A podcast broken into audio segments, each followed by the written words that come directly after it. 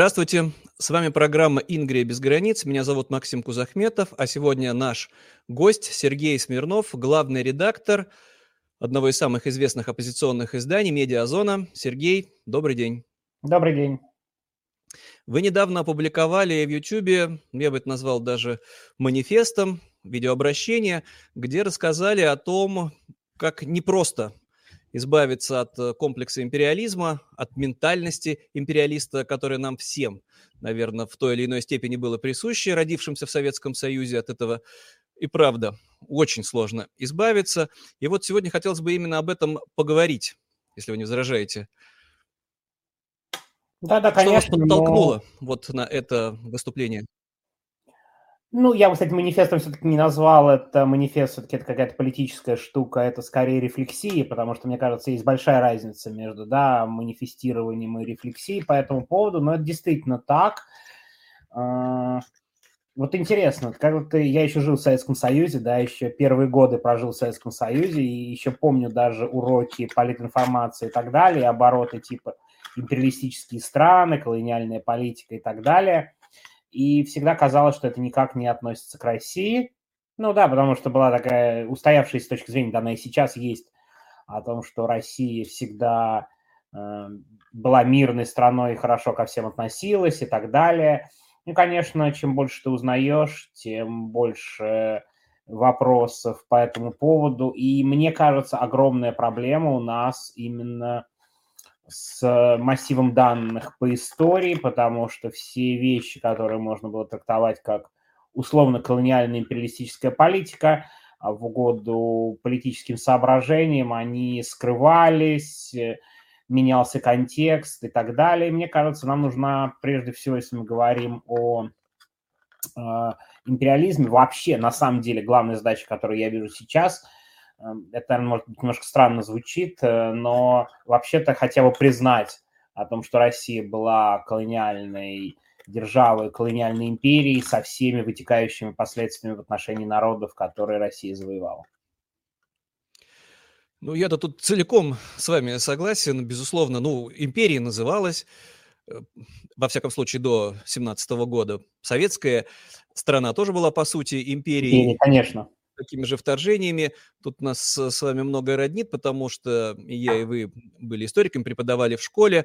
И я помню, что вроде бы я детям рассказывал очевидные вещи, распад Советского Союза, а теперь с ужасом вижу, что многие мои бывшие ученики, как ни в чем не бывало, стали Z-патриотами, поддерживают все равно этот весь путинский теперь уже, соответственно, империализм, так до какой степени отравлено сознание россиян именно вот этим чувством империализма? Ну, в первую очередь, давайте говорить о россиянах, да, которым вот, наверное, с молоком матери внушали, что Россия – страна добра, несла всем только добро, всегда обо всех заботилась. И вообще, излечима ли эта болезнь?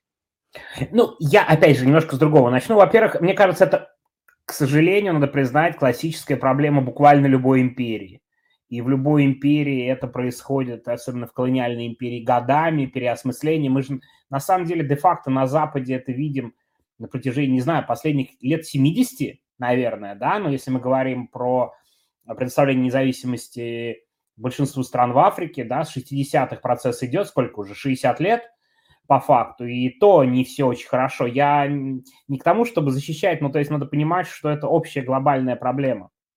А в России просто никогда такие Вопросы не ставились. А насчет излечимости, ну, это десятилетия, возможно, столетия пройдут. А проблема заключается в том, чтобы начать правильно об этом говорить и ставить этот вопрос. Я, честно, не надеюсь о том, что мы там сразу все избавимся, это все очень будет быстро. Кстати, пример, когда бывает быстро, мы видели на, у тех же большевиков. Большевики же первые 5-7 лет, может быть, даже 10 лет, они что же заявляли полное неприятие империи, право народа на самоопределение и так далее. чем это закончилось, мы знаем, да, восстановлением де-факто империи. Эм, не могу сказать, что еще в более жестких вариантах, но для многих народов Советский Союз был даже хуже, чем Российская империя, если так говорить. А в этом отношении очень быстрые изменения, я просто в них не верю, и не факт, что они закончатся хорошо. И, кстати говоря, насчет быстрых изменений и реакции – то, что сейчас происходит, это же тоже в какой-то мере реакция на быстрые изменения. Ну, я имею в виду на 91 год, когда раз быстро все поменялось, другие страны, как же так, мы жили в одной стране, и весь, и Путин же именно этот нарратив и использует. Он постоянно апеллирует к тому, что СССР распался несправедливо, о том, что это все единая страна, о том, что нет никаких других независимых государств и так далее. И я думаю, что причина именно очень быстрый распад Советского Союза, кстати, довольно, мне кажется, неожиданно быстрый. Ну, то есть, опять, Конечно, разные части. Были, да? Балтия, Балтия была, на мой взгляд, плюс-минус готова к независимости с точки зрения национального самосознания и идей, да. А, Украина было большое диссидентское движение, в Грузии было диссидентское движение, но не все страны в равной мере были к этому готовы, и это была сложность, в том числе сложность восприятия. И мне кажется, быстрый процесс просто быть не может, с чего-то надо начинать. А, и я, кстати, не вижу никаких других а, вариантов, кроме как начинать с образования, с просвещения. Просто не очень верю в быструю возможность что-то кардинально поменять. Я тоже в целом-то скептически настроен, но давайте тогда вот с того, что от нас зависит, э, от людей, которые вот, записывают программы, выкладывают в YouTube, ведут телеграм-каналы или сайты, рассказывают в новостях. То, с чем мы, регионалисты, регулярно сталкиваемся, ну, я вот э, уроженец Санкт-Петербурга, мечтаю, чтобы мой регион Ингрия обрела независимость от э, Москвы. Понятно, что есть э, национальное образование, где эти движения присутствуют, ну, внутри России. Понятно, что Чечня дважды вела войну за освобождение, и все равно заново была завоевана. Но с чем вот мы сталкиваемся все регулярно, что в ведущих оппозиционных СМИ, даже не в, понятно, что не в пророссийских, отказываются даже говорить на эту тему, потому что это не своевременно. Тема деколонизации, она вредит, на Западе ее не принимают, поэтому вообще сейчас все это совершенно не актуально. Вы, наверное, даже знаете этих э, спикеров, этих политологов, которые считают, что Просто не надо об этом говорить. Да и вообще, надо просто Россию переделать, сделать из плохой империи хорошую империю, федерацию, провести вот ее какую-то реконструкцию, и все наладится. Так ли это? Возможно ли вообще реформировать эту империю? Ну, это хороший вопрос, на самом деле, да, мне кажется, очень, очень сильно риторический, по большому счету. Ну, в моем случае, а, да. Потому что, ну, давайте даже возьмем, если мы говорим о регионах, да, вот регионалистика, а, мы же находимся в самом начале, в самой первой точке, и до сих пор даже часть людей, кто это поддерживает, я почти уверен, да, э, региональная политика, она же очень часто на бытовом уровне у них находится. Нам надоела Москва, нам надоел контроль за Москвы. Где грань между, да, вот федеративным устройством и более независимым устройством, непонятно, если выносить там, да, Чечню мы вынесем, но она не очень очевидна. Мне кажется, это довольно важно понимать и для очень многих людей она не очевидна, и тем более для оппозиционных политиков и для э, там opinion-мейкеров э, это тоже не совсем очевидный вопрос и кажется не самой важной темой.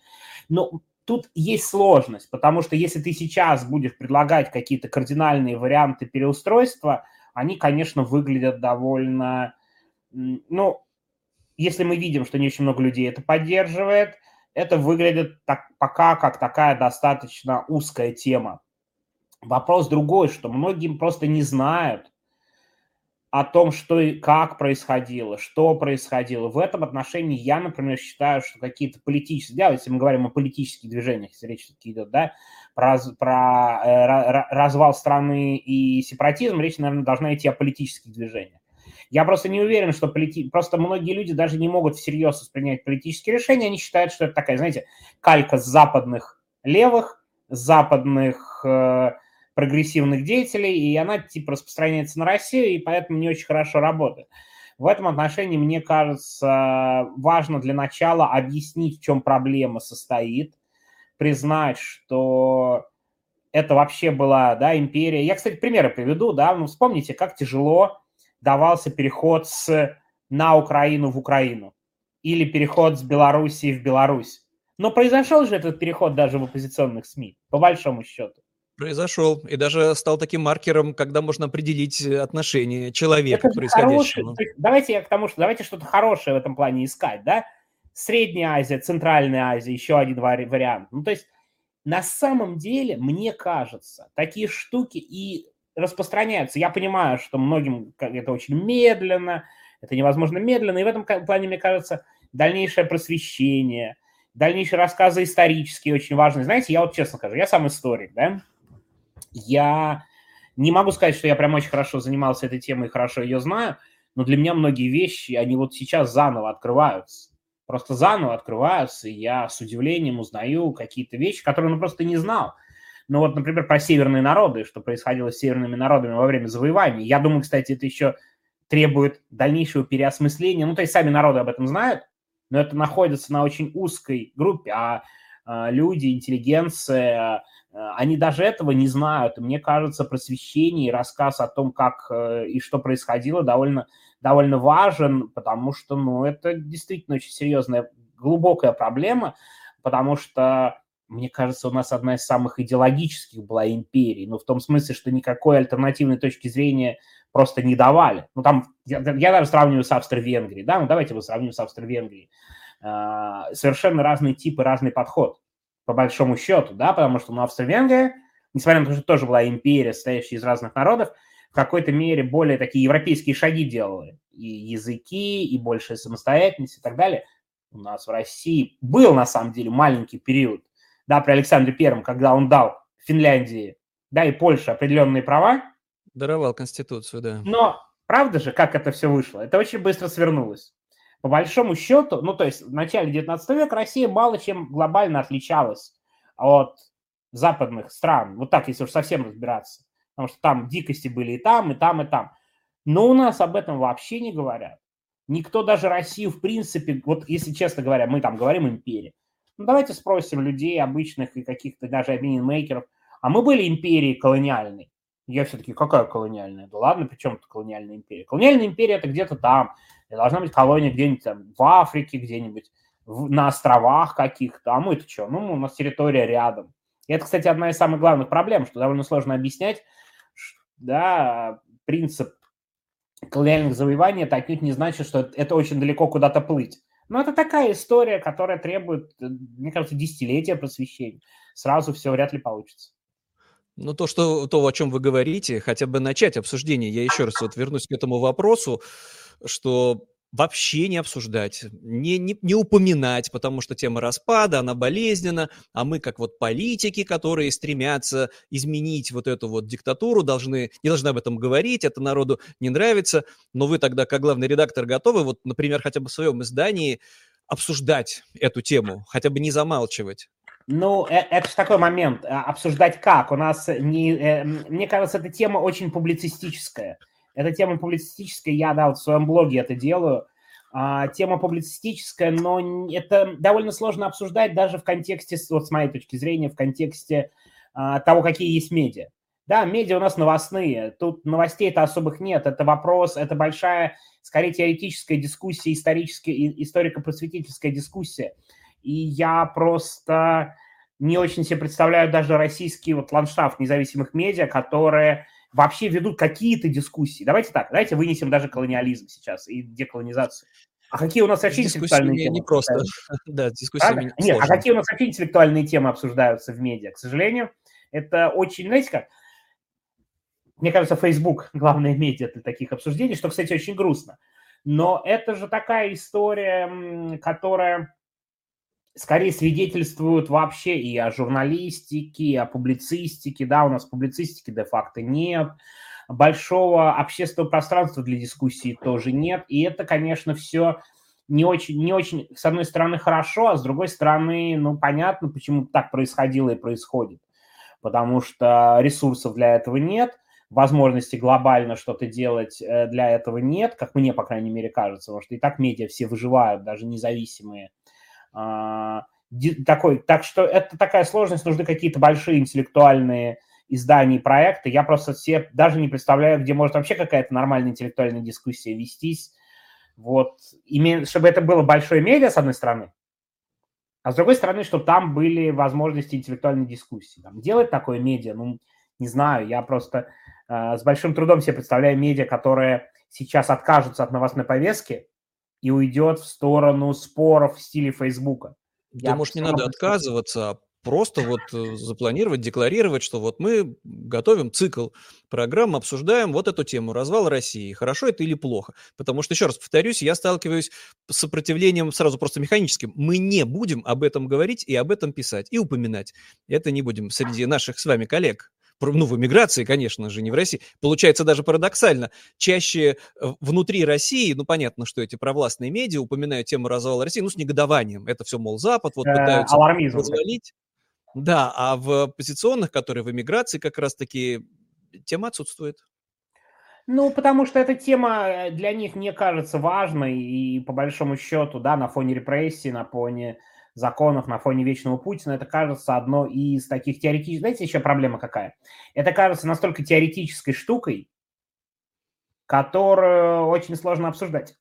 А мне, кстати, кажется история про развал России потенциально, да, но вот сейчас, например, да, вот на данный момент, да, сегодня, а, мне кажется, угроз таких практически нет для России, да, развала. Ну, с точки зрения таких страшилок, это только пропагандистские страшилки. С другой стороны, а что будет после смерти Путина, мы же никто абсолютно не представляем. Любые варианты могут быть. Да, вот мы сейчас видим, там, не знаю, есть какие-то регионы. Я, кстати, думаю, что развал России будет идти немножко иначе, чем нам всем кажется, а, если такая угроза будет.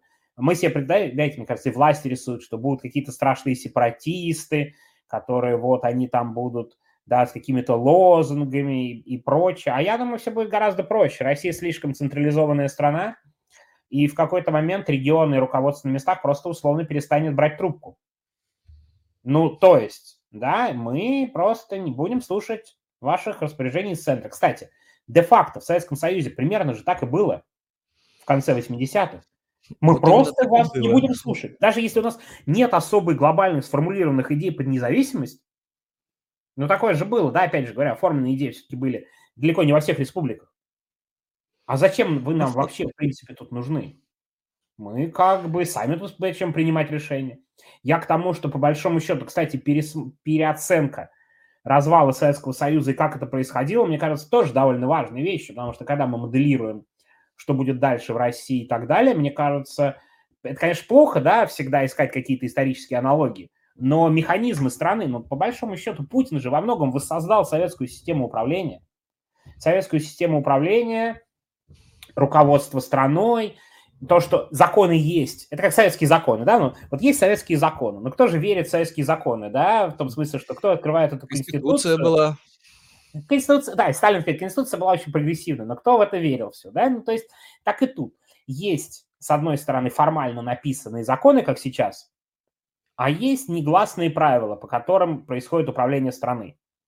И когда во время кризиса эти негласные правила могут неожиданно отмениться, да, ну там, не знаю, со смертью Путина, со странением Путина, с каким-то кризисом, как люди на местах, которые привыкли выполнять распоряжения и отчитываться и так далее, себя поведут, сказать очень сложно. И знаете, я не удивлюсь, когда мы увидим, что сегодняшние губернаторы там, национальных республик и так далее течение недели кардинально поменяют свое отношение. В конце концов, очень похожие процессы были в начале 90-х. Раз, ну вот... и все бывшие секретари у нас сторонники независимости. Как? С чего? Я скорее говорю о том, что одна из проблем, что это как раз готовить надо к тому, что это все возможно. Мы слишком оптимистично на это смотрим. Целиком согласен, что готовить нужно. И вот даже то, что вы упоминаете, события 91 -го года, то, с чем я регулярно сталкиваюсь в общении, особенно даже с молодым поколением, э, с трудом помнят реальность, что Советский Союз развалился и началась кровища. Это не так. Советский Союз распался практически бескровно, а конфликты кое-где начались до распада Советского Союза. Ну, там в основном вспоминают каждый раз Карабах. И, кстати, и нынешние наши с вами коллеги все время пугают этим сплошным Карабахом, или вот э, события там в Ферганской долине, например, это локальные территории, а большинство регионов, вот Украина отделилась от Советского Союза, Россия отделилась от э, Советского Союза, никакой кровищи, ничего не случилось. Поэтому удивительно каждый раз вот этим вот пугать, что ну непременно начнется. С чего бы оно началось? А, Хотя бы про Советский нет. Союз бы напоминать. Не-не, во-первых, я согласен, что распался. Я боюсь глобально, через, лет через 50, через 100, знаете, мы будем рассматривать вот эту всю историю не в 91-м, не только про 91 год, а я боюсь, нам придется признать, что развал России де-факто, ну, России, Советского Союза, да, как называется это образование империи. Знаете, выход России из состава России, это немножко странно даже, да, вот э, звучит. Я к тому, что даже сегодняшние события в Украине, война в Украине, мне кажется, потом историками, наверное, может быть, по этому поводу будет дискуссия, будут буквально признаны как прямое последствие, прямое, прямое вот, вот итог развала Советского Союза и такая отложенная война. То, что не случилось в 91 году, из-за шока, из-за быстрой реакции, все это произошло в 2014 и в 2022 году, потому что Путин абсолютно точно себя мнит восстановителем великой страны, будь у него воля, кстати, и ресурсы, я вообще не сомневаюсь, что он постарался бы покончить с независимостью буквально всех стран бывшего Советского Союза, ну, может быть, не прямо покончить, да, вот вести войска, но полную зависимость поставить эти республики – то, что они на Совбезе примерно так говорят и обсуждают в неформальных беседах, я в принципе не сомневаюсь. То есть, Это... по большому счету, у нас такой отложенный конфликт. 91 год был мирным. А вот то, это тоже, кстати, довольно сложно. Мне кажется, опять тема для вопросов и дискуссий, так ли это на самом деле. Но важно, что правят люди, которые так считают, которые в этом уверены. Но у нас какая наша задача, если мы не можем политическими методами, да, мы не можем же выиграть выборы в парламент с такой программой, да, и, и об этом говорить. А, у нас довольно невелики возможности для а, каких-то действий, и мне кажется, опять же, просвещение, рассказы об этом, пересмотр истории – пересмотр отношений к советскому времени. Мы вообще очень мало знаем о советском времени, это отдельная тема. О советском времени мало знаем, о имперском времени не так много знаем, потому что у нас история всегда была такая избирательная. Я говорю, я сам с удивлением узнавал, как и что происходило там, да, в, не знаю, там, с немцами, с другими северными народами. Ну, давайте мы возьмем а, а история про депортацию народов, отдельная большая тема, да, которая, в принципе, вроде как всем понятна, на самом деле не, не до конца понятна, потому что конфликты после возвращения народов, это же эта тема, мне кажется, которая была одним из важных факторов нестабильности во всем Советском Союзе, а уж тем более в 80-х и 90-х. Да, вот если мы говорим про ту же Чечню и Чеченскую войну, ну, совершенно же очевидно, что не просто так все началось в 91 году. Вот не просто так, были конфликты 50-х, были конфликты 70-х, да, было возвращение, были люди, которые жили на землях, э, куда вернулись чеченцы. Ну, то есть это все надо проговаривать, а всем кажется, ой, раз и началось на ровном месте. Ничего не бывает на ровном месте, но другой возможности, кроме стараться об этом хотя бы рассказывать, хотя бы нести точку зрения, я особо не вижу. Еще одна, кстати, мне кажется, из проблем, не до конца понятно даже, как помимо исторических рассказов, формулировать саму сущность проблемы. Да? Ну, давайте будем говорить о распаде России, все будут хвататься за сердце. Мы же говорим о том, что мы, в принципе, явно сталкиваемся с неким кризисом государственности.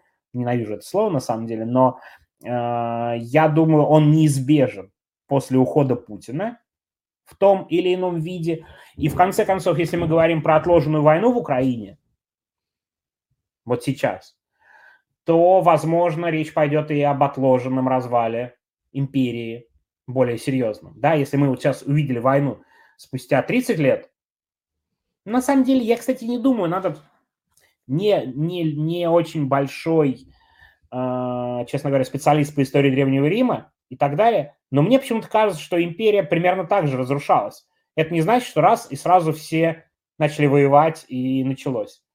Сначала, наверное, сидели вот эти вот наместники со своей собственной политикой, которой Рим не управлял и так далее. Ну, то есть я, правда, не э, тут специалист, но мне почему-то не кажется, что у нас какая-то уникальная ситуация мировая. Это не уникальная. Точно можно знать, что все империи разрушились, и последнее – это российская, путинская и есть. Других просто не осталось. Ну, Китай там, может, с оговорками с какими-то. Ну, вот вы упомянули про надо говорить, надо рассказывать, а до какой степени люди авторитетные, те, которые пользуются влиянием в обществе, способны изменить эту ментальность. Ну вот в частности, например, писатель Акунин, да, Чхартишвили, он тоже последовательно выступает за антиимпериализм, или, ну вот в нашем случае в ингерманландском, рэпер Оксимирон спел песню, там рефрен «Ингри будет свободной», узнаваемость бренда скакнул там сразу в тысячи раз. До какой степени это может влиять все на сознание россиян? А это, понимаете, мы как бы, я думаю, опосредованно, да, это очень сложно, у нас же нет логических выкладок, да, но то, что Оксимирон, например, про Ингрию сформулировал идею, это значит, что часть молодежи заинтересуется, что это такое, будет искать ролики по этому поводу, будет интересоваться, будет спорить. Я вообще считаю, что нам надо, конечно, понимать, что главная цель – это образование, это то, что заинтересовывает молодое поколение. Я, кстати, не верю, что вот эти вот можно убедить людей, которые жили в Советском Союзе, которые поддерживают войну, чтобы они от всего отказались, и у них, знаете, психика и так очень сильно испорчена. Я всегда про эту психику, про этот психотип вспоминаю. Я очень хорошо помню распад Советского Союза, ну, вот эти последние годы, и массовое безумие по поводу Кашпировского, по поводу Чумака, да, ну, представляете себе. Ну, мы правда, Конечно, что ли, пытаемся хорошо помню. Про, про колониализм и про что-то еще. Ну, давайте не будем просто иллюзий питать по этому поводу особых, потому что у них и так такое в голове, плюс еще очень мощная хорошая пропаганда. А, мне кажется, самое главное говорить с молодежью, и поэтому это вряд ли быстрый процесс. Это такие вещи, как Ингрия будет свободна, как вот эти упоминания, это все работает, но просто гораздо медленнее, чем наверняка вам лично хочется, и наверняка гораздо медленнее. А я просто не уверен, что это в принципе возможно в наших условиях, в условиях диктатуры, в условиях отсутствия свободных медиа и так далее. Почему медиа, кстати, об этой теме не пишут? Потому что они считают, что ну, это оттолкнет аудиторию в значительной мере, да, ну, то есть в том смысле оттолкнет не потому, что мы там боимся, что нас меньше будут читать, а потому что скажут, ой, какой-то они ерундой занимаются, у нас тут людей сажают, у нас тут дикие законы принимают, у нас тут война, а вы что-то там теоретизируете, да. Это, скорее говорю, вопрос даже не, не то чтобы эм, боязнь самой дискуссии, вопрос показаться несвоевременным. В этом сложность, мне кажется, это главная проблема. Очень Я жаль. думаю, что многие люди готовы это обсуждать вот на бытовом уровне, да, ну то есть в том смысле, что давайте, да, это хороший вопрос, это хороший вопрос про образование, это хороший вопрос про историю, это хороший вопрос про то, какие есть перспективы у региональных движений, какие из них выглядят более серьезными, какие выглядят менее, да, серьезными. Я, например, считаю, что многие э, сформулированные идеи, вот сейчас попытка сформулировать идеи, они вряд ли будут иметь очень серьезное значение, да, в будущем. Ну, положа руку на сердце, да, знаете, вот эту, видели карту, разделенную России на 50 регионов? На, на 80 регионов. На 80. Yeah. На 80 регионов. Да, ну давайте просто, мне кажется, честно, это все выглядит такой абсолютной фантастикой с точки зрения рассуждений, когда человек другой смотрит, ой, какая ерунда, да? Вопрос надо ставить, что это критический сценарий. Есть другие сценарии. Есть сценарий федерации, который, кстати, мне не кажется настолько плохой, если это была бы реальная федерация, да, и а, возможность федерации, по крайней мере. Мы, знаете, как называется? Мы же ни разу не пробовали в своей истории. По факту так ни разу не пробовали. Ни разу не пробовала сделать федерацию по-настоящему. Они это слово власти, которое использовали, полностью подменили. У нас же слово федерация ассоциируется все равно с Ельциным Советским Союзом, правда? Ну и Но с империей, другой, да. Ни тот, ни другой никакой федерации не делали. Ну, давайте честно. Кстати, вот это важный тоже разговор. У нас власти очень часто все эти слова, которые мы вроде знаем, они давно их подменили. Да, ну, вот как... хотелось бы тогда последний вопрос на сегодня задать, с которым я тоже регулярно сталкиваюсь. Это вот что-то в сердцах москвичей такое особенное, ну, такое вот специфическое бремя белого человека, да, что вот мы-то в Москве, мы образованные, мы все знаем, и мы не можем допустить в числе прочего развала, потому что вот эти вот регионы, они бедные, у них там нет ресурсов, сразу приводится в пример какая-нибудь там ТВА, поэтому они просто без нас не выживут, поэтому мы обязаны о них заботиться. Эта-то проблема вот тоже ментальная, она как-то преодолима? Ну, и эта проблема преодолима. Как раз я ее не считаю уж очень большой, и преодолим, и непреодолимой. И мне кажется, она вполне нормально формулируется, э, потому что я, кстати, думаю, между прочим, в случае кризиса таких людей будет минимум готовности кому-то где-то помогать. Но это через обратный процесс будет. Я просто это очень хорошо помню в Советском Союзе. Мы тут сами проживем, да пошли они подальше.